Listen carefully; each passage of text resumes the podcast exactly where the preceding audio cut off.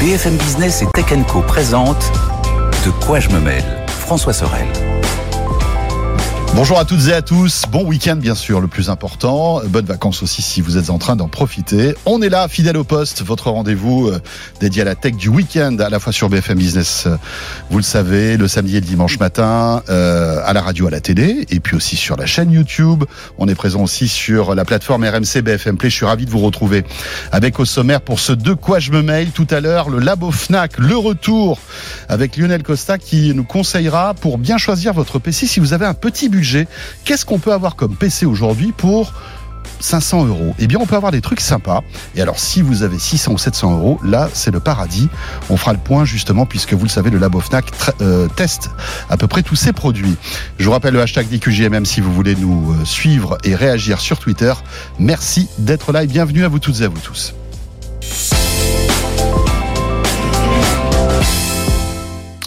Le club de la presse IT pour commencer avec euh, cette semaine toujours bien sûr fidèle au poste Anthony Morel. Salut Anthony. Bonjour.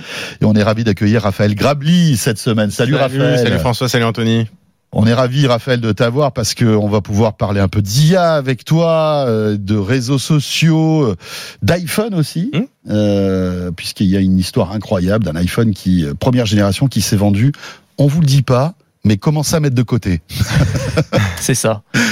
Anthony et Raphaël, pour débuter, donc l'actu qui ressort un peu de cette semaine, c'est euh, un post de Mark Zuckerberg. Alors là, qui a surpris tout le monde. Moi, j'ai failli tomber de ma chaise quand j'ai lu ça sur Facebook. Euh, parce que je vais sur Facebook. Oui, vrai, encore oui, j'y vais de temps en temps. Parce que tu es très vieux. Par erreur ou tu fais, tu fais exprès? Non, mais en fait par Messenger. Ah oui. Ah ouais, parce que j'ai encore des potes et de la famille qui envoient des trucs sur Messenger. On, rigole, mais euh, beaucoup, beaucoup de gens vont beaucoup sur Facebook. Bien oui, bien sûr, bien sûr. Beaucoup de monde. Et je sais pas comment je suis tombé sur ce poste. Et euh, mais te justifie pas d'aller sur Facebook, c'est pas grave. J'ai été surpris. Voilà, parce que euh, Marc Zuckerberg m'a parlé à moi, hein, mmh. euh, j'ai l'impression, pour me dire que quelques-uns des services de métal allaient devenir payants. Alors je l'ai mal pris, hein, je vous le dis tout de suite. Tu m'étonnes. T'as cru que c'était une arnaque parce que c'est un peu la fake news traditionnelle. tu sais, attention, euh, Facebook va devenir payant, sauf si tu écris sur ce mur. Je, je, je me suis dit c'est à Marco Zuckerberg ou tu vois, enfin c'est pas le bon quoi. Mais oui, c'était le bon. C'était le vrai. Hein. On a vérifié, c'était le vrai. Et je pense qu'il est un peu trop sur Twitter, il écoute un peu trop Elon Musk. Mais bon, on va en parler. Qu'est-ce que vous en pensez de cette histoire On plaisante là-dessus, mais c'est quand même un tournant dans les réseaux sociaux. On est un peu tous tombés de notre chaise, hein, je pense, parce que c'est une sorte d'ironie de l'histoire, parce qu'effectivement, il y avait ces fausses chaînes qui circulaient euh, historiquement, et c'était même écrit sur la page d'accueil de Facebook, It's free and it always will be. C'était leur slogan, tu vois. Mais évidemment. Euh, c'est gratuit, ça le restera toujours, et là, patatras, bah non, c'est plus gratuit, enfin, c'est plus gratuit.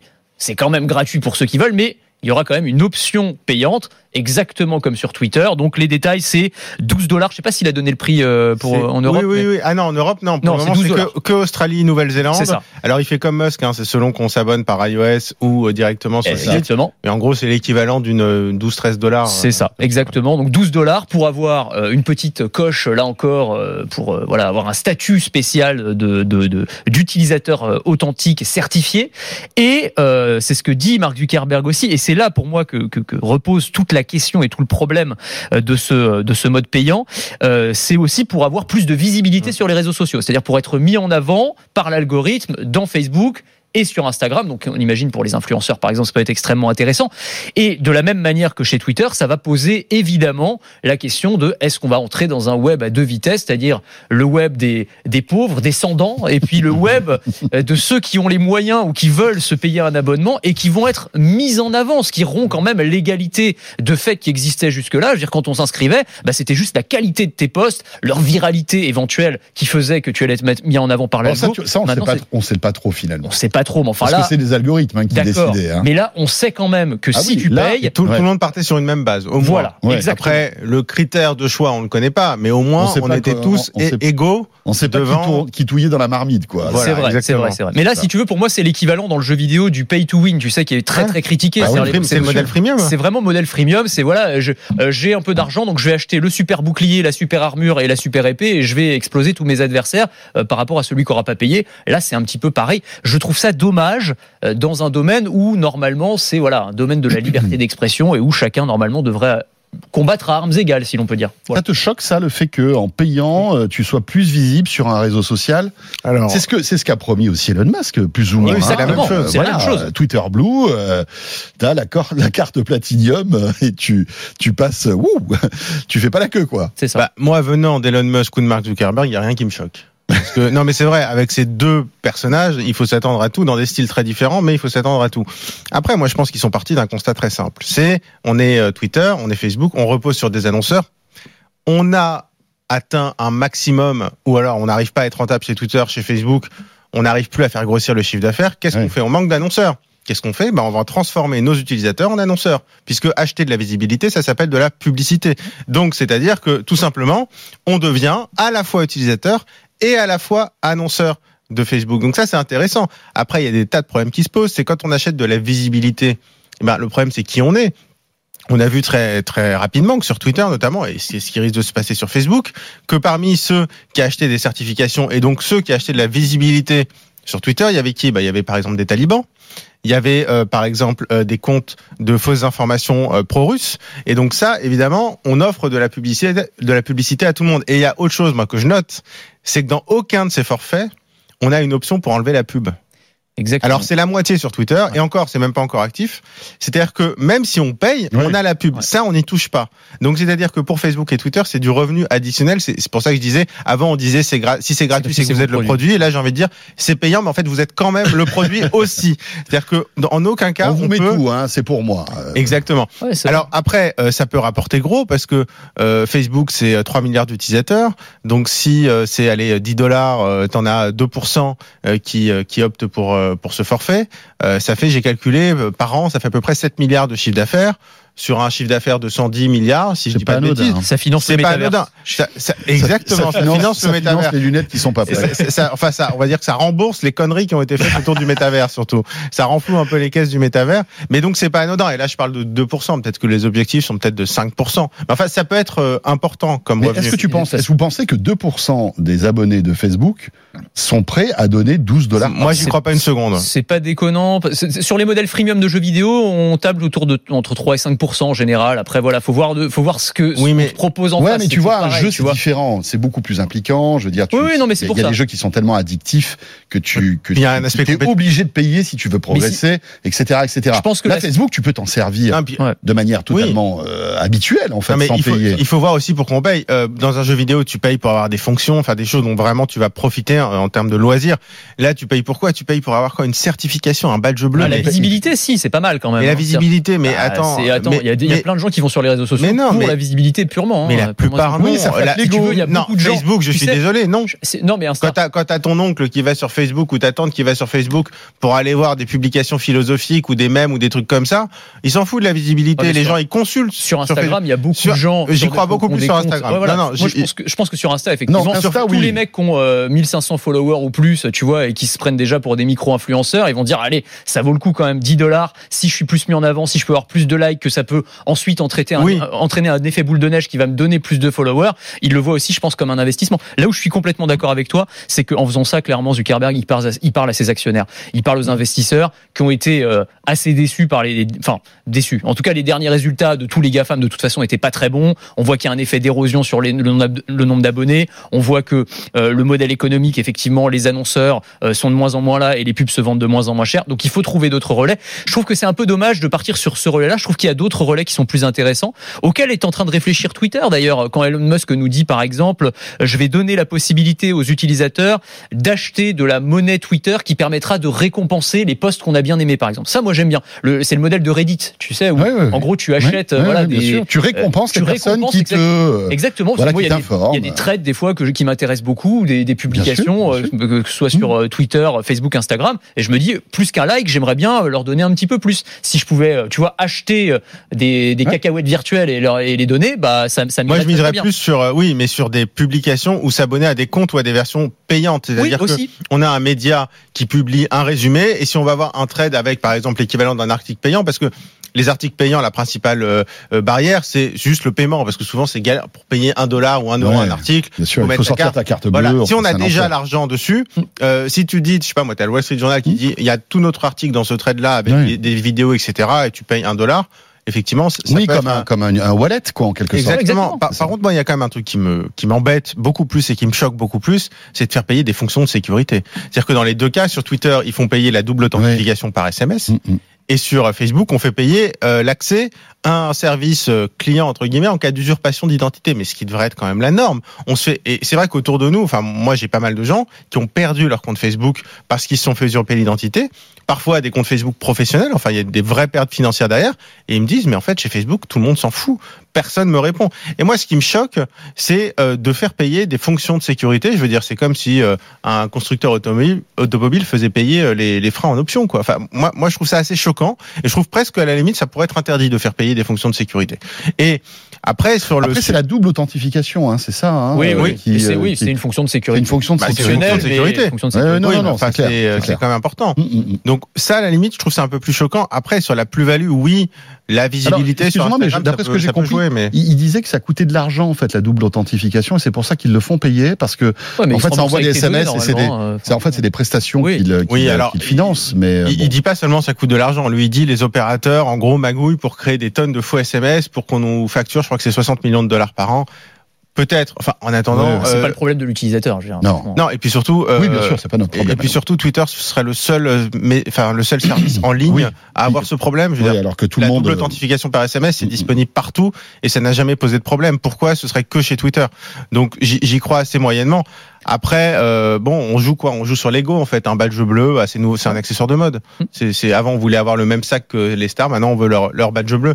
Donc franchement, avoir un on badge bleu, s'accrocher qui, sur qui, notre du coup, d'ailleurs, euh, oui, c'est ça. Ce qui du coup démonétise complètement d'ailleurs le badge bleu parce que sur, Oui, sur Twitter évidemment. par exemple le badge Si tout bleu le monde l'a. sais, si tout le monde l'a plus personne ne, l'a Ouais. finalement quoi tu vois ça veut ça veut plus rien dire avant c'était et puis tu de- vas dire bah tiens veut, ça veut lui dire tu es quelqu'un d'important sur le réseau parce que tu es reconnu par tes Mm. pairs parce que tu as beaucoup de followers parce que ça voulait pas dire que c'est pas gage de qualité de tes publications Non, non, non, nécessairement mais, mais, ça euh, voulait dire quand même quelque chose ouais. là maintenant c'est juste euh, n'importe quel pimpin qui peut qui, Et au qui- contraire, qui- qui quand va- on voit que c'est payé, ça, à la limite, ça fait bon. C'est un peu le entre Ouais. guillemets kéké qui a, qui a payé, même si même s'il y a d'autres fonctions par ailleurs qui, qui sont liées au badge bleu qui peuvent être intéressantes. Je vous propose d'enchaîner sur un autre sujet lié aux réseaux sociaux, c'est TikTok. Alors TikTok est toujours gratuit, Mm. euh, mais est-ce que c'est pas la, on va dire la destinée de TikTok qui est menacée carrément? Parce que c'est vrai que on voit que ça, se- l'étau se resserre, hein, à la fois aux États-Unis et plus récemment, euh, Raphaël, en Europe. Bah, on sait qu'ils sont sous pression déjà aux États-Unis. hein. Il y a des euh, démocrates et des républicains qui veulent bannir TikTok. hein. Alors pour plusieurs raisons, il y a euh, l'utilisation des données personnelles, leur envoi et leur accès par la Chine. On rappelle quand même que TikTok euh, dépend quand même, comme toutes les boîtes tech, des- du bon vouloir aussi du, gou- du gouvernement chinois. Bien sûr. Euh, Il y a aussi évidemment le problème de l'algorithme de recommandation. C'est comment euh, est-ce qu'on contrôle une entreprise chinoise qui dépend du gouvernement chinois et qui va faire en sorte, qui va décider in fine de ce que voit euh, 80% de notre jeunesse. Ça pose un petit problème Ouais. aux États-Unis. Et qui en- propose et en- pas la même chose aux États-Unis Et qui propose évidemment pas du tout la même chose en Occident, en gros, et en Chine, En où gros. là, les contenus. C'est ça. Et on si perm- l'Occident et on Et- éduque les Chinois. En Et gros, si je puis me peu ça, permettre, ouais, si je puis, bon alors là, on, on est un peu, euh, enfin c'est un peu violent ce qu'on dit tout ça, hein, mais mais c'est vrai qu'en plus de ça, il y a aussi toutes les toutes les fonctions de, de- du téléphone qui, qui sont accessibles à TikTok. Alors, voilà, la, ça, caméra, la géolocalisation, enfin tout- toutes ces données qui, Mm. qui ont une, éva- une valeur incroyable. Et, et c'est vrai qu'il y a plein, il y a plein d'établissements publics aux États-Unis qui ont interdit TikTok euh, à leurs euh, à leurs salariés. Et là, c'est vrai qu'on a appris là ce jeudi que la Commission européenne, et là, ça se rapproche quand même de nous, la Commission européenne a demandé à tous ses salariés de désinstaller TikTok avant le 15 mars de leur smartphone professionnel, mais aussi de leur smartphone personnel si ils ont des applications professionnelles qui sont installées. C'est-à-dire que vraiment, ils ont peur que TikTok Oui, que- aille regarder aille ce qui se passe un peu ce qui se et passe. évidemment, on imagine bien que la Commission européenne, euh, avec le sujet qui- qu'on a en ce moment sur la table de l'interdiction de TikTok, de la régulation, on peut imaginer que ce soit un peu touchy Hmm. euh, pour des salariés de la Commission européenne d'avoir TikTok sur leur smartphone. Oui. Mais donc ça commence vraiment à se rapprocher Oui, pour bien TikTok. sûr, tout ça sous Et- tension géopolitique, bien évidemment, entre les US, la Chine, etc. Et- et puis on parlait-. On, hein. on parlait Voilà. des espèces de solutions de Facebook euh, pour récupérer un peu d'argent. Là, ils ont quand même le, le cadeau providentiel qui serait l'interdiction de TikTok. D'ailleurs, si demain TikTok est interdit euh, aux États-Unis euh, et en Europe, Facebook là, il Ouais, récupère. ouais, Là, il c'est- respire. Ah bah là, c'est le jackpot pour eux. Ouais. Ils regagnent une place de leader va- à contester. Je pense que l'action va monter là. Ah, je pense que Ouais. l'action elle peut Et prendre Marc peut 50%. là. remettre son casque VR là pendant quelques il, mois. il peut remettre 10 milliards. en- il, Yes il peut, il peut remettre allez, 10 milliards. Allez, j'y retourne. Euh, dans l'actu aussi, alors une petite information assez amusante, mais quand même assez révélatrice de la puissance d'une marque. C'est euh, le premier iPhone, donc sorti, rappelez-vous, en 2007. Euh, évidemment, bon, il y a eu un avant et un après hein, dans, le, dans le monde du smartphone. Ça, on- enfin, je sais que tu es plutôt Android, mais c'est vrai Ah que mais non, mais il euh, faut a- reconnaître. il n'y a, aucun doute sur le fait que voilà. ça a été un game changer. On parle même maintenant d'iPhone moment quand tu as une, une sortie dont on parle qui est une rupture technologique. Donc il n'y a aucun doute là-dessus. Donc 2007, voilà, euh, Steve Jobs, début 2007, Steve Jobs euh, montrait euh, sur sur la scène ce nouvel iPhone.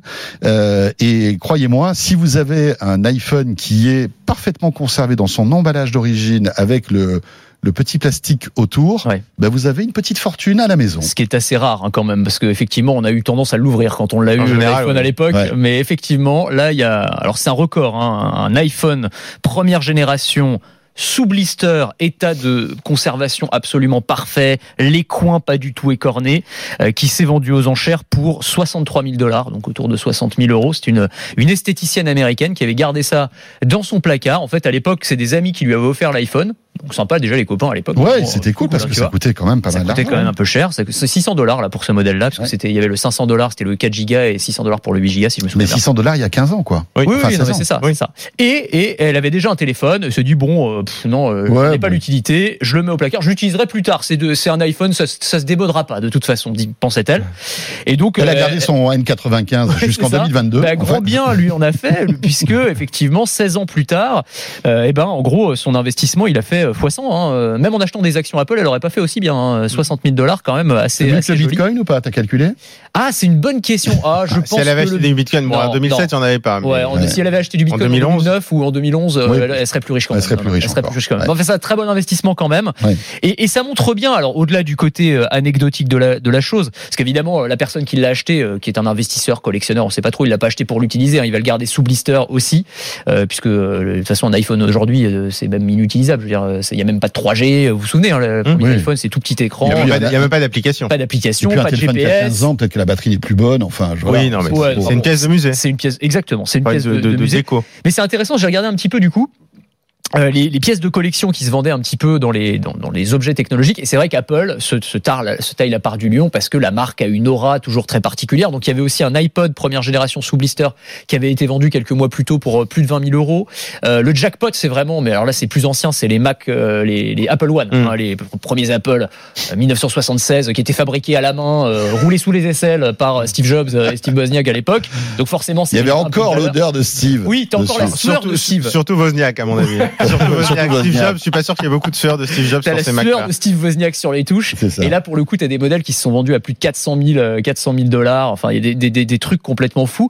Donc ouais, la, la tech vintage a quand même la cote. Donc si vous avez des pièces de musée, même y compris des vieux ordinateurs non Apple, des vieux Commodore, des vieux ZX Spectrum, euh, Des selon les consoles modèles. de jeux. Alors oui, bien sûr. Alors, a toute la partie rétro gaming. euh, Si vous avez des, des, des vieux jeux sous blister, là, le record absolu là, c'est 2021 où euh, un, un Mario 64 s'est vendu pour un million et demi de dollars. Mm. Euh, pareil, un sous blister, état de conservation parfait. Il doit y en avoir une poignée euh, dans le monde. là, on, là, on parle même pas de la console, c'est le jeu. Ah non, le jeu euh, Nintendo, euh, sur Nintendo cartouche. 64, Mario 64, qui est un des jeux les plus vendus en plus. Donc c'est un jeu très commun en fait hein, Ouais, sur ouais. euh, Nintendo Mais 64 là, il était dans un état. dans un euh, état absolument pristine, comme disent les Américains, parce que tu sais que maintenant tu as des t'as des entreprises qui notent l'état de conservation d'un jeu, donc qui te voilà, qui te Ouais. c'est une note sur 10 et plus tu t'approches de 10, plus ton jeu vaut cher, mais parfois entre un écart de 0,1 point, tu vas avoir des, des différences de prix qui sont absolument dingues comme les pour diamants, en fait. comme les exactement comme pour les diamants, Donc, c'est exponentiel. Ouais, exactement. C'est Les- exponentiel. pour les cartes Pokémon aussi, tu vois, Oui. entre une carte un le- original, euh, état parfait, tu vas le, tu vas le vendre 3, 300 000 dollars, quelque chose comme ça. Et s'il est un peu abîmé, tu vas peut-être le vendre 3 000, tu vois. Enfin, c'est, c'est, c'est Ouais, vraiment. c'est ça. euh, Vous imaginez la DHL qui emballe le- l'iPhone à 63 000 dollars Mais attends, mais moi j'ai vu, attends, j'ai vu une image. Il, y a, deux ou trois semaines là, il y avait une image incroyable. On va prendre un container, Ah. on va mettre de la mousse tout autour et au milieu, on va mettre l'iPhone. Ouais, mais tu sais que justement, ils sont. Alors, je sais pas, c'était, c'était pas DHL, c'était les douanes américaines. Euh, un mec qui avait commandé un jeu, c'était un Pokémon, je sais plus quelle édition, mais pareil, hein, une des premières éditions, mint, absolument parfait et tout.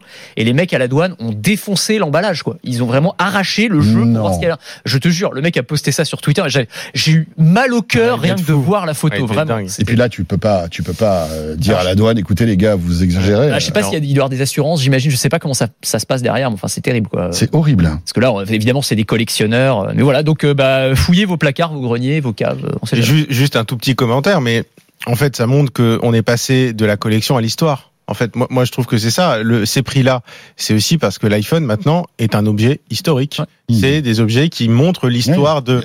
Il y avait des de, de objets la qui- civilisation, de la finalement. civilisation, de l'industrie. Enfin, N'ayons pas bah, peur des mots, hein. de la de cette nouvelle révolution industrielle et numérique et en fait euh, bah ça fait tout simplement partie de l'histoire aujourd'hui et, et d'ailleurs je crois que la, la femme qui a vendu l'iPhone elle avait dit euh, si j'avais pu le garder 10 ans de plus je l'aurais gardé parce que dans 10 ans il vaudra probablement beaucoup plus Une cher fois plus. elle a oui. dit je trouve que j'avais je crois un business à financer elle voulait lancer un Mhm. ouvrir une, une boutique Oui, donc elle était maline, elle quoi, mais savait, elle savait ce qu'elle avait en main. elle quoi. savait très bien ce qu'elle avait en main mais c'est tout simplement qu'on est en train de passer de la simple collection à l'histoire Ouais.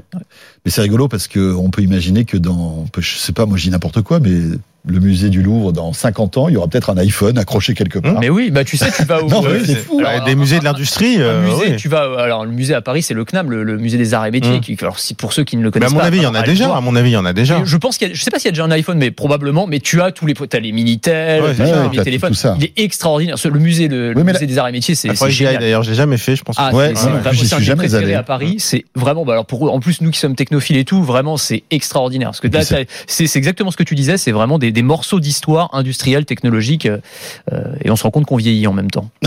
accessoirement. Parce qu'on entre dans l'histoire aussi, tu vois. C'est À clair. travers- Ah oui, j'ai couvert la, la sortie du premier iPhone. J'étais là, j'étais là. Et euh, on se rend compte aussi de la puissance de de- d'Apple euh, dans, dans la société et dans l'usage. C'est-à-dire qu'aujourd'hui, euh, il y a peut-être même sans le vouloir une espèce de discrimination entre les gens qui possèdent un iPhone et ceux qui n'en ont pas. Ouais. C'est étonnant. Hein. Ouais, c'est assez rigolo. Alors là, il y a une étude euh, Canalys qui est sortie euh, aux États-Unis sur les jeunes utilisateurs et les smartphones, donc les Gen Z, euh, génération Z, euh, qui nous dit qu'aux États-Unis, mais la tendance est à peu près la même en Europe, on n'a pas le chiffre exact en Europe, mais aux États-Unis, euh, les iPhones, ça représente, euh, les- enfin la Gen Z, donc vraiment cette jeune Ouais, génération, représente 34% des possesseurs d'iPhone aux États-Unis, ce qui est massif vu leur proportion dans la population générale, ça devrait pas être 34%. Et mais leur leur pouvoir proportion. d'achat. En gros, ils en ont deux fois plus que les autres, Exactement. à, à peu près. C'est ça. Et, et en fait, pourquoi Ça s'explique? Parce que effectivement, il y a une pression sociale à la possession d'un iPhone, et notamment, il y a la pression sociale de la bulle bleue, le, le fameux Mm. iMessage évidemment. Donc, on sait tous, hein, quand on reçoit des messages d'iPhone à iPhone, on a la bulle bleue. Et s'il y a un relou qui arrive avec son Android, tout à coup, on passe en bulle verte.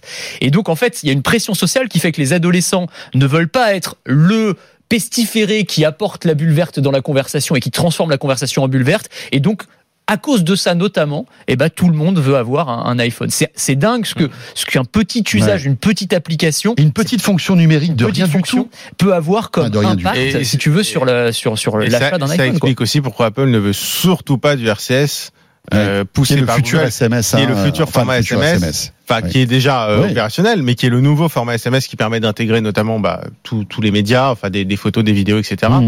Et euh, Google pousse même euh, critique sévèrement Apple en disant vous voyez ils discriminent entre guillemets ils ne veulent pas que ce soit pour tout le monde pareil qu'on puisse communiquer. Enfin Apple ne veut pas d'interopérabilité ce qui est un peu la définition d'Apple depuis depuis le début donc c'est pas tellement une surprise mais parce que l'enjeu financier il est monumental. En termes d'image un iPhone c'est la bulle bleue la bulle bleue. Après je pense qu'il y a aussi d'autres d'autres explications.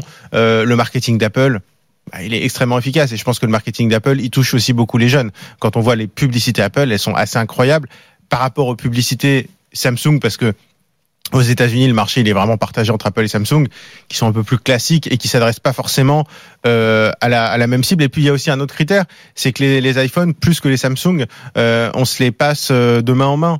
Euh, on file l'iPhone de la mère, du père, de l'oncle, euh, au fils, à la fille. parce Ouais, l'ancienne des- génération Et oui, va parce que mine de euh, rien, en fait, enfants, c'est des ados. smartphones qui sont assez durables. Ouais, Je dirais probablement deux fois plus durables que des un Samsung. Je pense qu'un Oui, un oui, oui, iPhone il ça, peut durer maintenant six ans. Euh, et il fonctionne encore plutôt bien après 6 ans. Et donc je pense que Apple bénéficie du phénomène de Mhm. durabilité. C'est-à-dire qu'aujourd'hui, quand on est sur un site de vente d'appareils reconditionnés, c'est majoritairement de l'iPhone. Tout à fait. Et donc finalement, c'est idéal pour le transmettre aux plus jeunes. Donc à mon avis, ça explique ça aussi. Et c'est une manne financière incroyable. Enfin là, le chiffre qu'on vient de donner, là, les 34%, il est dingue pour Apple parce que évidemment, ces jeunes générations derrière, une fois que tu es dans l'écosystème Apple, ouais, c'est ça, c'est l'avenir. Et quand tu es dans l'écosystème Apple, tu vas continuer à acheter du Apple, peut-être pas toute ta vie, mais en tout cas, il y a beaucoup de gens qui Ouais. continueront dans cet écosystème. Il y a un autre chiffre qui a été donné par Canalis pour chaque à ch- à chaque fois que Apple vend 100 iPhone, ils vendent aussi 26 iPad, 17 Apple Watch et 35 paires d'AirPods. Donc si tu veux, voilà, tu as cet écosystème, le, le jeune, il achète l'iPhone et puis derrière, il va acheter Et encore là, tu parles pas des services. sans parler des services. Ah oui, tu parles pas raison. du cloud, tu parles pas d'Apple Music, tu parles pas de, de enfin de, de, de, De tout ce qui va avec. tout ce qui te, j'allais dire te menote. Non, mais mais mais c'est vrai que c'est, enfin voilà, c'est quasi Et puis indispensable. là, c'est du revenu euh, régulier, récurrent. Là, c'est du revenu Par récurrent. hein. C'est incroyable. Ah oui. Après, il y a WhatsApp qui met tout le monde d'accord. Hein. C'est vrai que c'est un peu le l'arbitre de tout Oui. ça. C'est que C'est un peu la porte de sortie pour tout le monde quand on a un pas d'iPhone. Alors c'est vrai que ce qu'on dit c'est horrible hein, quelque part d'être sti- stigmatisé parce qu'on a un Android. C'est quand même quand euh, Mm, mm, mm. bah, c'est comme dans les cours de récré ou au lycée quand euh, quelqu'un est stigmatisé parce qu'il a pas la bonne paire de chaussures. Ouais, c'est ça, exactement la chose. Mais WhatsApp mauvais met tout le monde. Mais d'accord, WhatsApp, en fait, t'as mais- raison. mais c'est le monde au même euh, niveau. WhatsApp met tout le monde au même niveau. En plus, je t'envoie un message WhatsApp sur ton Android, tu sais pas que tu as un iPhone. Absolument. Exactement. Mais c'est vrai que le truc, parce qu'en plus, c'est- pas comme si le, RCS c'était plus mauvais intrinsèquement que iMessage. C'est une bonne technologie, il y a pas de souci, tu vois. Apple, euh, ça Mais- coûterait des milliards à Apple de, de Ouais. se convertir entre guillemets au RCS. Sauf bien sûr. si un jour on oblige Apple à Ah passer bah, au RCS. ça c'est toujours la même, c'est toujours la même euh, Toujours, question. même, toujours le même truc. Tant hein, qu'il et n'y a ça- pas le Et ça régulateur. pourrait arriver. Hein. Ça pourrait arriver. Vu le, le, le nombre d'enquêtes anti, Mm. euh, antitrust qui touchent Apple, pas que Apple, hein, Google Mm. aussi, mais notamment Apple, c'est une possibilité pour le moment. J'ai l'impression qu'on n'entend pas trop parler. Mais je pense qu'il y a d'autres chantiers je, je pense plus a d'autres importants. chantiers, mais ça m'étonnerait pas que Google fasse un peu de lobbying là-dessus, oui. Sans doute. effectivement. Sans doute. Euh, il nous reste 10 minutes, les amis. J'aimerais qu'on évoque quand même aussi l'IA, qui, est- qui est un sujet, euh, voilà, qui, qui, qui revient régulièrement dans De quoi je me mail, parce que c'est l'actualité, parce qu'il y a ChatGPT, parce que Microsoft a investi beaucoup d'argent dans OpenAI, parce que Google essaie de répondre, et tout ça dans une espèce de cacophonie qui est presque risible, euh, finalement. On se rend compte que ces géants euh, américains qui brassent des dizaines, des centaines de milliards, en fait, sont un peu fragilisés par une annonce par une technologie que le concurrent peut avoir euh, et, et- et- et parfois euh, ils réagissent un peu dans la précipitation. hein. On se rend compte là de ce qui s'est passé avec Bing et, euh, et ChatGPT. Ouais, c'est ça. Euh, précipitation, c'est le mot effectivement. Et d'ailleurs, euh, peut-être un petit mea culpa parce que il y a 15 jours, quand ils avaient annoncé officiellement euh, ChatGPT pour Bing, on avait fait un peu, on avait compté les points entre Ouais. Microsoft d'un côté et puis Google de l'autre avec son annonce de Bard. Et on avait dit bon bah Microsoft a plutôt remporté cette bataille-là parce qu'effectivement leur présentation avait été plus convaincante et ils avaient un produit là voilà qu'on allait pouvoir utiliser tout de suite ou en tout cas que des bêta testeurs Oui. allaient pouvoir tester Oui. alors que Google était beaucoup plus sur la défensive beaucoup plus sur la réserve et force est de constater que peut-être que Google dans sa prudence avait raison parce que là Microsoft ce qu'il nous montre depuis 15 jours waouh c'est quand même euh, un outil technologique euh, qui part complètement en sucette quoi on en a un peu parlé la semaine dernière de ce, de ce ChatGPT Oui, oui. qui pétait les plombs qui Qui a commençait à devenir des utilisateurs. c'est ça, mais alors qu'il devenait agressif. Mais là, effectivement, enfin, c'est devenu là. Enfin, tous les jours, t'envoies sur Twitter. Là, j'en ai, j'en ai impri- imprimé un. J'imprime encore comme un, comme un vieux. Juste avant de venir, mais c'était juste pour pouvoir l'avoir euh, à l'antenne parce que ça me fait marrer. Et encore, c'est pas comme Nicolas Lelouch qui a son petit calepin où il prend ses notes. Ah hein. oui, non, mais moi aussi. Mais je suis à l'ancienne. Moi, je suis très old school. Euh, c'est euh, donc ChatGPT qui a, On qui a- embrasse Nicolas d'ailleurs. mais oui, qui, qui a insulté, donc qui a, qui a- qui a traité d'Hitler un journaliste tech qui lui parlait. Euh, je sais pas s'il lui parlait mal. En tout cas, il a commencé à avoir une discussion qu'il le contredisait aussi. Oui, il le parce qu'en fait, contredisait. il racontait des conneries. Voilà. Mais sur des trucs euh, concrets, style euh, quel score euh, pour un match de foot ou qu'o- qu'est-ce que- quand est-ce qu'est sorti Avatar C'est ça, des, des trucs, euh, voilà, enfin bon, des trucs très concrets. Ouais. Et, et en fait, euh, l'IA a commencé à, à- à- à comparer cette, ce journaliste donc à Hitler en lui disant qu'il avait une sale tête et des mauvaises dents. ça me fait marrer. C'est quand même Mais il avait incroyable. accès à la webcam ou même pas quand même? Mais je crois pas en plus, c'est ça le truc, c'est que c'est vraiment complètement gratuit. Tu Il veux. est, il est allé farfouiller dans ses ça. données dentaires. Ouais, Et c'est non ça. mais c'est hallucinant et tu en as un autre euh, qui s'est fait menacer carrément mais quand je dis menacer c'est que l'IA lui a dit tu sais, tu sais pas de ce dont je suis capable euh, je peux détruire ta réputation en ligne enfin c'est l'IA qui parle vrai. comme ça au, Incroyable. au- au mec qui, euh, qui a l'outrecuidance de le contredire flipper. tu vois ouais c'est un peu flippant alors Ouais. encore une fois hein, on rappelle ça veut pas dire que l'IA est en train de devenir consciente c'est Non, Non, juste non, non, non, c'est- s'inspire de C'est modèles. ce qu'on appelle les hallucinations de, de ChatGPT. Exactement, c'est ça, euh, c'est ça. Donc à partir de modèles, parce que voilà, les gens euh, sont un peu aussi euh, Ouais. violents sur Internet, etc. Donc elle s'inspire de ce que disent les gens, et donc elle leur répond un peu de la, de la même manière. Mais waouh, c'est c'est- ça devient. Tu te demandes comment Microsoft n'a pas trouvé le verrou. Donc là, ils ont annoncé qu'ils allaient limiter le nombre de requêtes qu'on peut faire par jour et par boucle de conversation, parce qu'apparemment Mhm. c'est à partir d'un certain nombre de discussions que l'IA commence à péter un peu les plombs. Mhm. On verra si ça suffit. Mais enfin, tu te dis, ils auraient quand même pu Toutes les tester cinq ça questions, avant. Boit un verre. c'est un peu ça. C'est toute la bouteille, mais avec, l'IA. Bon voilà, euh, l'IA qui a été, euh, qui, qui est, c'est c'est rigolo parce que quand on, on- on regarde un petit peu dans, dans le rétroviseur, on se rend compte que le fail de 2022 c'était le métavers. Est-ce que le fail de 2023 ce serait pas l'IA Alors oui, Finalement. simplement, moi je me demande si c'est C'est le un peu tôt, hein, ce que je dis. Ouais, voilà, c'est un peu le buzzword de, de 2023, euh, l'IA, et je me demande si ça va pas euh, être écarté assez rapidement finalement. Euh, mais en fait, on se rend compte aussi que euh, Même si je c'était trouve un que peu c'est près- beaucoup plus prometteur que le métavers. Ah oui, non, Oui, non, mais c'est- ça c'est clair. Non, non, mais c'est clair. Mais vraiment, je parle de l'IA conversationnelle façon de chatbot. En fait, on se rend compte que on retombe dans les mêmes travers que ce qu'on avait vu quand Microsoft avait déjà lancé une IA qui avait été euh, très rapidement aussi, qui avait tenu des propos d'ailleurs euh, nazis, euh, que l'IA de Facebook qui avait pété les plombs il n'y a pas si longtemps que ça. Et en fait, on se rend compte finalement qu'il n'y a pas eu encore ce gap euh, qui fait que l'IA est enfin fiable. Et à mon avis, Google qui s'est dit merde, euh, il y a Microsoft qui lance une IA, on va faire une conférence IA, euh, on va sortir tout ce qu'on a en IA du placard pour essayer de promettre quelque chose et de l'intégrer au moteur de recherche.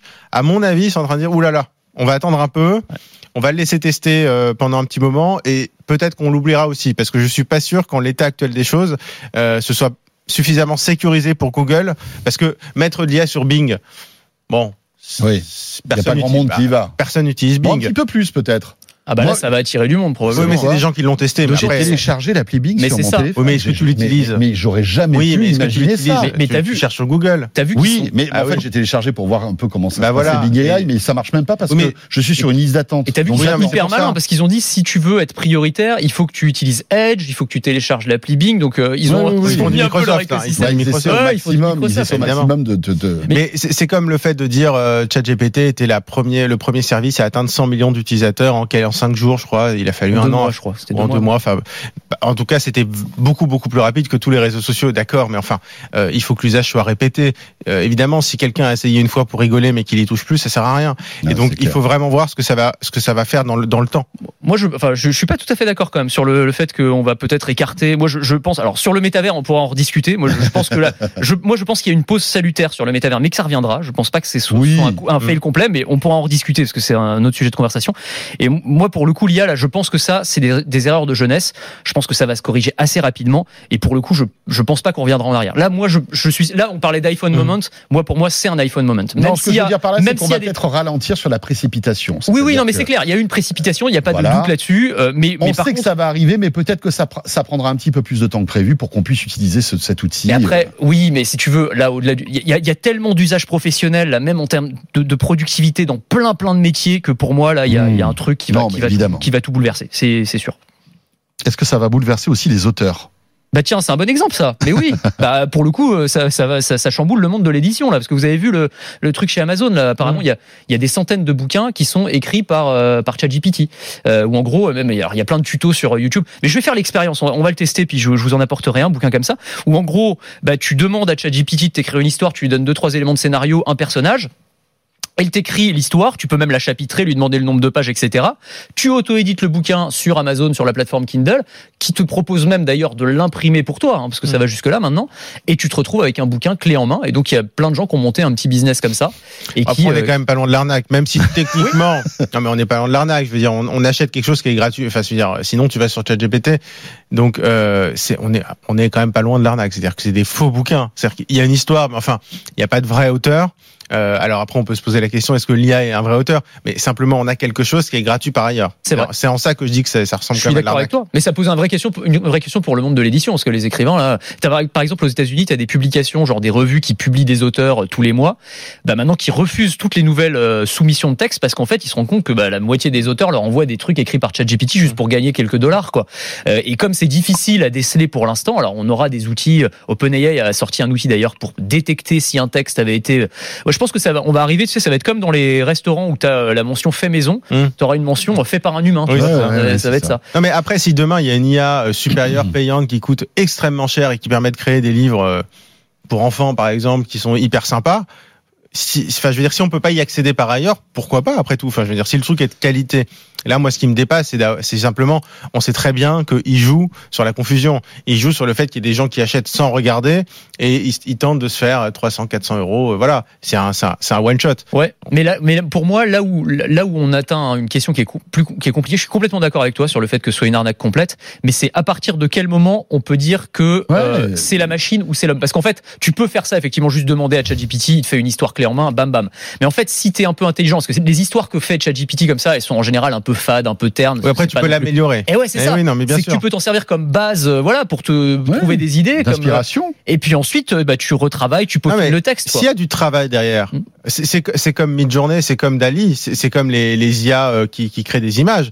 Euh, Il y a des choses absolument magnifiques, mais il faut travailler l'IA. Mhm. Et, et c'est vrai que ce qu'on appelle les prompts, les demandes, effectivement, là je suis d'accord avec toi, sur des images, il faut parfois travailler des, des- de longues heures pour avoir une très belle image. Ouais.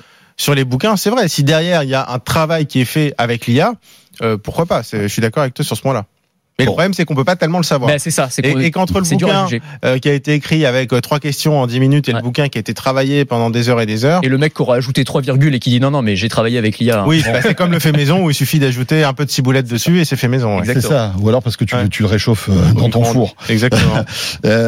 Et puis bon, je vous conseille si vous faites euh, faire un livre par ChatGPT, relisez-le avant de l'imprimer parce qu'il y a parfois des conneries. Mais ce- ceci dit, dans les livres humains aussi. Hein. Oui, c'est vrai, c'est vrai. Mais après, je me, je me dis, euh, avoir un outil qui, euh, tu vois, tu pars en vacances, tu te dis, bah tiens, j'ai envie de lire, j'aimerais bien me, me retrouver une histoire, je sais pas moi, de science-fiction qui se passe sur Mars avec des monstres et, euh, je sais pas moi, un vaisseau spatial en perdition, que je, je sois à l'origine, si tu veux, d'input d'une histoire et que après il y a un bouquin qui me sorte avec ce que ce que j'attends, mais qui me surprenne quand même un peu, ça peut être séduisant finalement. Bien sûr. Tu vois? Tu peux te Et- dire. euh, Et puis si on est auteur, on peut aller chercher des petites idées. On peut demander à ChatGPT de dire tiens, trouve-moi, j'ai un- une partie de ce récit qui se passe à tel endroit. I- i- Oui. Trouve-moi des scénarios. C'est ça. Et après, on pioche le scénario. ou trouve-moi une deuxième fin ou un truc Bien un sûr, peu ouais. machin. Enfin bref. Bon ben voilà. C'était notre club de la presse IT qui euh, voilà se termine toujours bien. Merci à tous les deux. Merci, Merci, Raphaël passé Merci. par le plateau de De quoi je me mail et merci à Anthony Morel. Euh, vous restez avec nous. On attaque notre deuxième partie dans un instant. C'est Lionel Costa, le responsable du développement du Labo Fnac qui sera là. Vous voulez acheter un PC, vous n'avez pas trop d'argent. Je vous conseille de rester avec nous. On va vous donner quelques conseils. À tout de suite. BFM Business et Tech Co présente De quoi je me mêle François Sorel.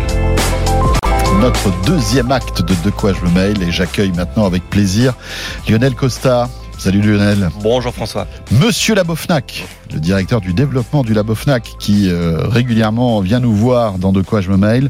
Toujours un plaisir, hein, le Labofnac.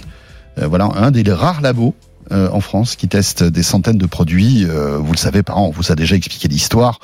Euh, c'est pour ça qu'on trouve pertinent de recevoir Lionel de temps en temps euh, pour évoquer là un sujet. Voilà, qui est toujours d'actualité. Alors, il se vend moins de PC, certes, mais notre cas particulier fait que de temps en temps, on en a besoin. Tout à fait. Et euh, Lionel, on a voulu s'intéresser en fait à l'achat des PC, Mm. mais à un prix, on va dire quand même assez planché.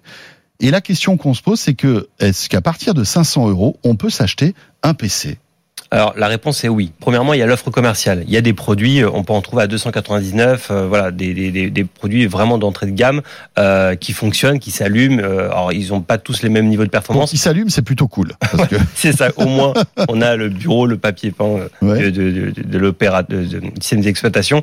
Donc il y a il y a l'offre commerciale avec des produits à moins de 500 euros. Évidemment, on n'est pas sous Mac là. hein. Là, on est sous Ouais. Windows. D'ailleurs, j'ai j'ai un collègue qui m'a. C'est ça, c'est Windows ou Chromebook ou des OS alternatifs euh, très niches. Mais euh, on a euh, euh, Apple, même en reconditionné, même en, en- dans des produits vraiment euh, d'entrée d'entrée de gamme, euh, il n'y a rien en dessous des 900 euros. Y a, allez, on peut trouver 800 avec une perle rare, mais c'est vraiment rare. Ouais, voilà. Donc on est là, on se focalise bien évidemment sur le budget. Hein, donc on parlera pas d'Apple. Hein. Euh, voilà, 500 euros, vous avez du Windows ou du Chromebook, Mm. ce qui est déjà pas mal. Hein, cela dit, Euh, Windows a fait beaucoup de progrès. Hein, Windows 11 marche très très bien. Euh, mais quels sont les critères malgré tout? Parce que euh, voilà, on se dit, on cherche un prix, mais comme il y a pas mal de choix malgré tout, autant prendre le meilleur rapport qualité-prix. Mais en fait, c'est ça. C'est quand tu vas en magasin et que tu arrives avec un budget euh, restreint, euh, contraint, tu dis au vendeur bon bah je veux l'ordinateur le moins cher. Bon bah c'est qu'est-ce qu'on doit regarder? Euh, De base, c'est vrai qu'on va regarder les éléments principaux d'un ordinateur. Premièrement, le processeur, la mémoire vive, le stockage. Est-ce que j'ai assez de place pour y mettre des photos, des vidéos?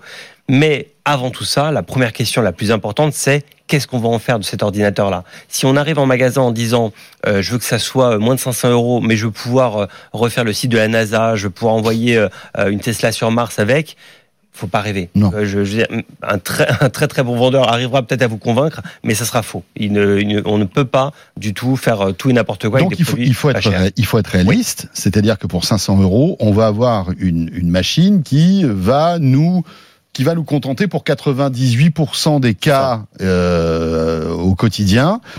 Les 2%, les 2%, ça va être des tâches lourdes, c'est-à-dire le gaming, le, le montage vidéo, qui est très lourd, qui prend du temps. La retouche photo. mm, Voilà. exactement. Mais pour les tâches bureautiques, on va dire pour regarder des vidéos, pour euh, travailler sous Office et aller sur Internet, En fait, écouter de la musique. Oui, c'est ça. C'est-à-dire que pour 98%, comme tu disais, pour d'utilisateurs, c'est du web, c'est du, euh, c'est de la bureautique.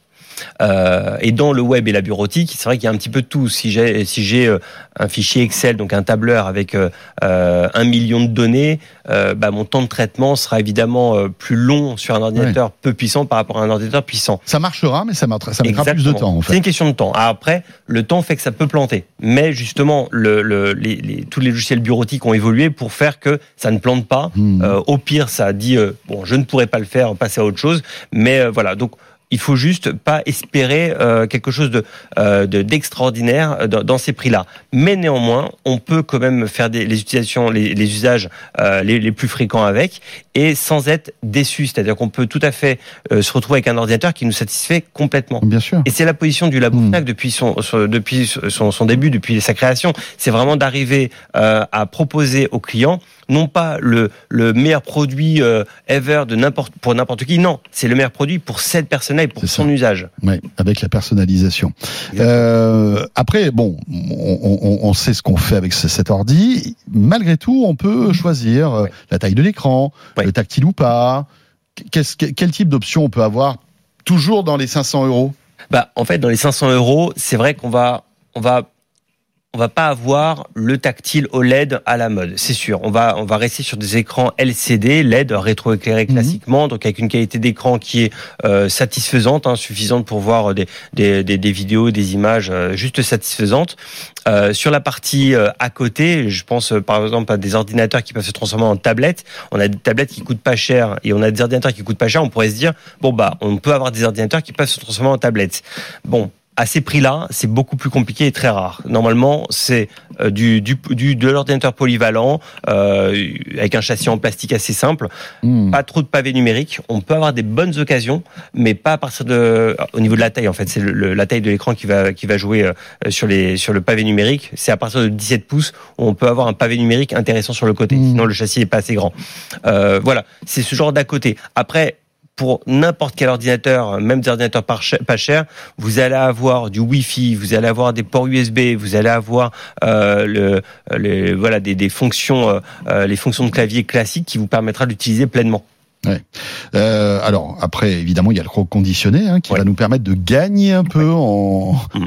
voilà en, en- en fonctionnalité parce qu'on va se retrouver avec un produit d'occasion qui sera euh, évidemment plus vieux, mais qui sera mieux loti en quelque sorte. Le, le, le reconditionné, par essence, euh, bah, on peut pas prévoir forcément euh, la quantité de ces références-là qui vont être sur le marché. C'est sûr. Mais on peut trouver des, vraiment des réductions jusqu'à 30%, même peut-être plus euh, quelquefois. Mhm. On peut avoir des, des, des vraies occasions. Donc, pour passer sous la barre des 500 euros, on peut trouver des produits qui initialement coûtaient 800, 700 euros, qui vont passer sous les 500 euros et qui auront du tactile, qui auront un beau pavé numérique, qui auront même de la puissance à l'intérieur, de la puissance de calcul qui vous permettra de vra- vraiment de faire des, des, des, belles choses euh, à, à petit prix. Et là, bah, en fait, c'est euh, il faut aller, il faut être très réactif, très rapide pour le voir. Il faut pas hésiter à aller en magasin et voir sur le web ces options-là, euh, offres reconditionnées. C'est pas du tout des offres au rabais, c'est des offres euh, de, de, produits qui sont passés dans les mains de techniciens, qui les ont remis à neuf.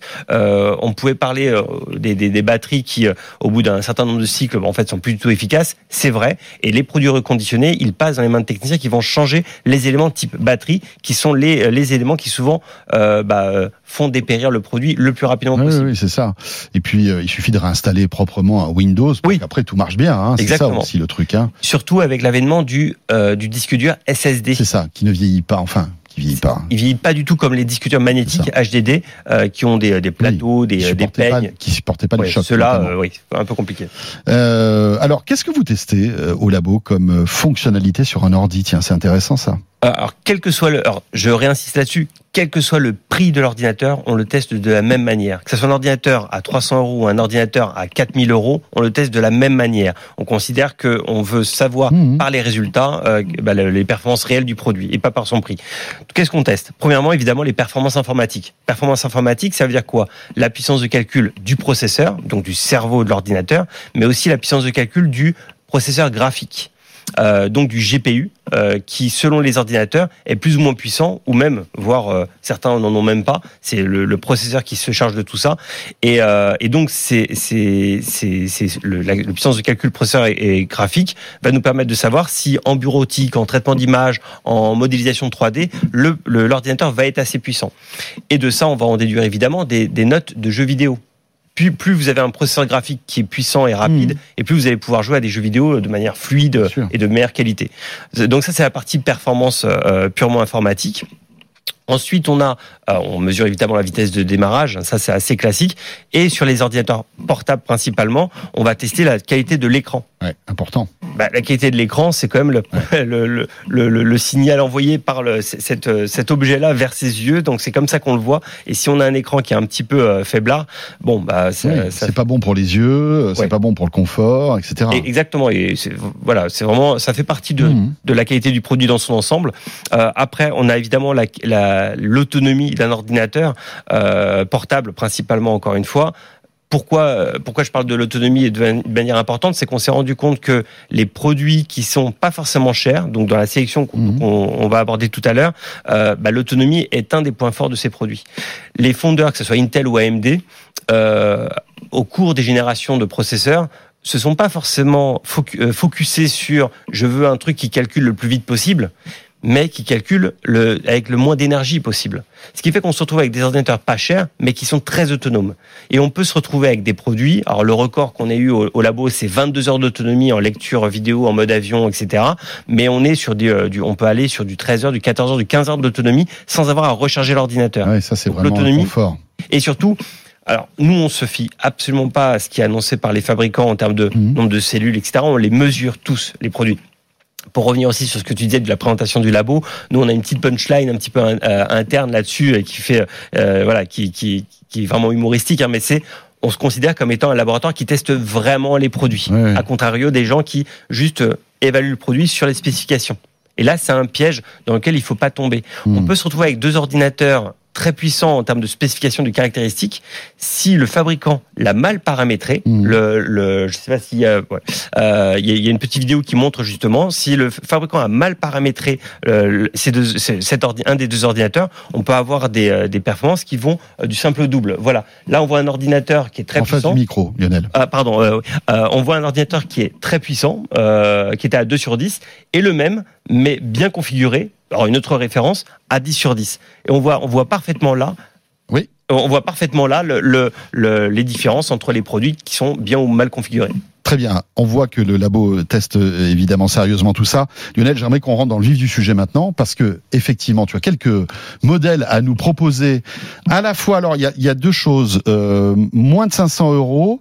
Et moins de 700 euros parce qu'on se dit tiens voilà peut-être qu'on peut essayer de trouver 200 euros supplémentaires et là on passe vraiment dans une catégorie supérieure. Si on a 500 euros, quelle est la sélection du labo? Selon le type d'ordinateur, on a donc les unités centrales. Et en unité centrale, à moins de 100 euros, à 400 euros très exactement, on a le HPS 01A F055NF. Désolé pour la référence, Ouais, c'est le monde de l'informatique. Eh. Euh, il, il n'a que deux étoiles à 400 euros. Mais le deux étoiles, euh, comparé à tous les autres produits, permet quand même de faire, comme tu disais tout à l'heure, 95% de l'activité. Et il fait partie des, donc des meilleurs produits à moins de 500 euros. Donc euh, un excellent produit à ce budget-là. Alors là, après, il faut rajouter un écran, hein, bien sûr. hein. Voilà, un moniteur. Voilà. Et bon, à la rigueur, on peut Clavier brancher souris sa télé. Clavier souris aussi. Bon. Ah, Mais- Oui, exactement. Clavier souris parce que celui-là n'est pas fourni avec, mais normalement, le, enfin, le, même pour une vingtaine d'euros, on a des claviers souris complètement satisfaisants. Alors ça, c'était pour un PC de bureau, hein, qui en plus est joli. Je suis allé le voir sur le site, il est plutôt mignon. Mm, mm. Euh, maintenant, le portable. Le, en portable, on a le Lenovo IdeaPad 3 14 IGL05 qui lui est à 450 euros avec 3 étoiles. C'est un 14 pouces. Et là, tu est- sais quoi? Je suis sur le site de la Fnac, il à 405. Il y a une petite promo, Voilà. ça a baissé encore. C'est dingue, hein Il faut aller en magasin. Il faut, il faut le Non, mais ce que je veux dire par là, c'est que là, on- les chiffres qu'on vous donne, les prix qu'on vous donne Oui. évoluent, mais quasiment euh, au quotidien. Vous Ouais, savez, c'est un peu ça. comme les billets d'avion. Hein. Donc là, euh, on est euh, à 405 euros finalement. Donc, c'est- intéressant. hein. Et cette sélection et cette référence bah, nous, nous amène à montrer qu'il y a des produits intéressants à ces prix-là qui peuvent vraiment plaire à- au plus grand nombre, même avec des budgets restreints. On n'est pas condamné à se dire bon bah j'aurai un truc qui fonctionne pas. C'est pas vrai. Il a obtenu trois étoiles, c'est un bon produit. Ouais, c'est ça. Et donc là, il est, il est quand même assez perfectionné parce que d'après ce que je vois, l'écran est, est rétract, enfin euh, pliable. On Oui. peut, on peut faire pas mal de choses avec. Euh, Alors, il n'est pas tactile, on peut pas le mettre en tablette, Oui. mais par contre, si on veut le présenter, si on le met sur une table, euh, il a, il a, il a, une- il a des, des petits plus qui sont, euh, qui sont vraiment à, à mettre, à mettre à son actif. Voilà. Bon, 450 euros, euh, franchement, c'est plutôt cool pour les usages, on va dire, l'immense majorité des usages qu'on a au quotidien. Euh, on monte un petit peu en Mm. gamme. On a 700 euros. Qu'est-ce qu'on peut avoir aujourd'hui? Alors, euh, je, je, je réinsiste sur la partie reconditionnée. Euh, si on augmente un petit peu, là j'ai un modèle que, que je trouve absolument fantastique, le Acer Aspire 3 A315 56 39 QA, qui est un 5 étoiles. Un 5 étoiles à 650 euros. C'est un produit reconditionné, donc on a, on a euh, un certain stock de produits euh, reconditionnés euh, de cette référence-là. Bah, c'est une occasion absolument fantastique parce que vraiment on a un très bon produit qui pourra pas forcément faire le hardcore gamer, mais qui fera du traitement d'image, de la retouche photo, de la modélisation 3D et quelques jeux euh, 3D euh, euh, de manière vraiment de manière vraiment confortable. Ça, c'est Et- pas mal quand même. Hein. Et puis là, vous le vendez avec en plus euh, la petite housse, Oui, la souris. euh, c'est c'est cool, quoi. Enfin, franchement, euh, euh, voilà, on est étudiant, on n'a pas beaucoup d'argent. euh, voilà, on peut essayer de gratter la famille. Ouais. Euh, on se retrouve avec un truc sympa. Exactement. Et après, euh, une, une autre, un autre produit qu'on a, que j'ai voulu montrer aussi là, et qu'on parlait des Chromebooks tout à l'heure, Oui. euh, c'est le Lenovo IdeaPad Duet 5 CB. Alors le 13 Q7C6, c'est une, une sous-référence, mais c'est euh, c'est donc un Chromebook qui fonctionne sous Chrome OS. Alors le- les gens qui connaissent Android sont un petit peu habitués à cet écosystème-là, hein, l'écosystème Google, euh, et c'est un produit qui permet de faire de la bureautique, du web, les mails, euh, enfin, euh, euh, et, et évidemment jouer à quelques jeux parce que Chrome OS, ça, ça permet aussi de jouer à des petits jeux euh, assez sympas, même du League of Legends, hein, Ouais. des, des jeux qui n'existaient pas avant. Il a le clavier rétractable en fait, enfin Exactement. détachable plus Exactement, précisément. détachable. hein. Lui, il- peut se transformer en ta- tablette. tablette, ça c'est cool quand même. Voilà. Un bel écran en plus. Alors c'est pas sous Windows, rappelons-le. On peut pas installer Windows hein, sur ce type de, de machine parce que c'est une autre structure technique. Il y a du Snapdragon à l'intérieur. Mais bon, pour 700 euros, on peut avoir une machine sympa. Est-ce qu'on peut, et ça sera ma dernière question, Lionel, euh, envisager du gaming dans ces zones de tarifs là Le, oui, oui, mais c'est des, des occasions qui sont quand même rares. C'est-à-dire qu'on peut se retrouver avec des ordinateurs. euh, on avait noté euh, euh, un- une unité centrale euh, qui est à 699 euros, hein, un HP Pavillon euh, TG01 1101 NF, qui euh, qui a quand même une carte vidéo de 4 Go de mémoire vidéo. C'est-à-dire qu'une une Radeon, c'est pas une Nvidia RTX, mais euh, mais qui est complètement, enfin, c'est satisfaisant. Pas forcément pour être dans les réglages ultra Oui. des derniers jeux, Mais, mais mais on en peut mode, euh, installer des jeux et jouer en euh, mode de très bonne qualité. Et donc, correctement. et là, on est à 700 euros pour une unité centrale. Donc, faut rajouter après le moniteur ou le brancher à sa télé directement en HDMI. Mhm. Ça permet d'avoir un écran euh, énorme là-dessus. Euh, pour pour les portables, il faut voir un peu plus. Euh, faut un peu fouiner, tomber sur la bonne occasion, mais on peut encore trouver des choses à moins de 1000 euros. Mais euh, c'est vrai que 900 euros, c'est peut-être la limite pour les ordinateurs portables gamers euh, qui, est, qui est compliqué à franchir. Mais Ouais. on peut arriver à trouver des bonnes occasions. Et oui, parce qu'il faut un processeur plus puissant, il faut plus de mémoire vive, il faut une carte graphique et tout ça fait augmenter la note. Ce qui est le- Exactement. tout à fait logique. hein. Voilà pour la sélection de Lionel Costa. Voilà, j'espère qu'on vous a un petit peu défriché le terrain. hein. N'hésitez pas à fouiner, regarder. Le reconditionner est une bonne solution. Euh, encore une fois. Évidemment, chez des revendeurs sérieux. hein. Alors, il y a la Fnac, il y en a d'autres aussi, hein, mais euh, voilà, n'achetez pas euh, forcément sur le bon coin à quelqu'un que vous ne connaissez pas, parce que là, c'est risqué. Hein. Euh, il faut vraiment que ce soit du reconditionné. Merci beaucoup, Lionel. Merci à toi. On te retrouve t- très vite, bien sûr, dans De quoi je me mêle. Rappelons que tu es le responsable du développement du labo Fnac. Et ce De quoi je me mêle est terminé. Merci de nous avoir suivis. Bon week-end à vous toutes et à vous tous. Euh, et on se retrouve très très vite avec, euh, bah tiens, euh, pour le la semaine qui vient, un spécial Mobile World Congress. Nous serons à Barcelone, à la fois pour Tech Co, que j'ai le plaisir de vous présenter tous les soirs sur BFM Business, mais aussi avec mon camarade Jérôme Colombin pour Tech Hebdo, depuis donc le plus grand salon dédié à la téléphonie mobile à Barcelone. Portez-vous bien et à la semaine prochaine. De quoi je me mêle sur BFM Business et Tech Co.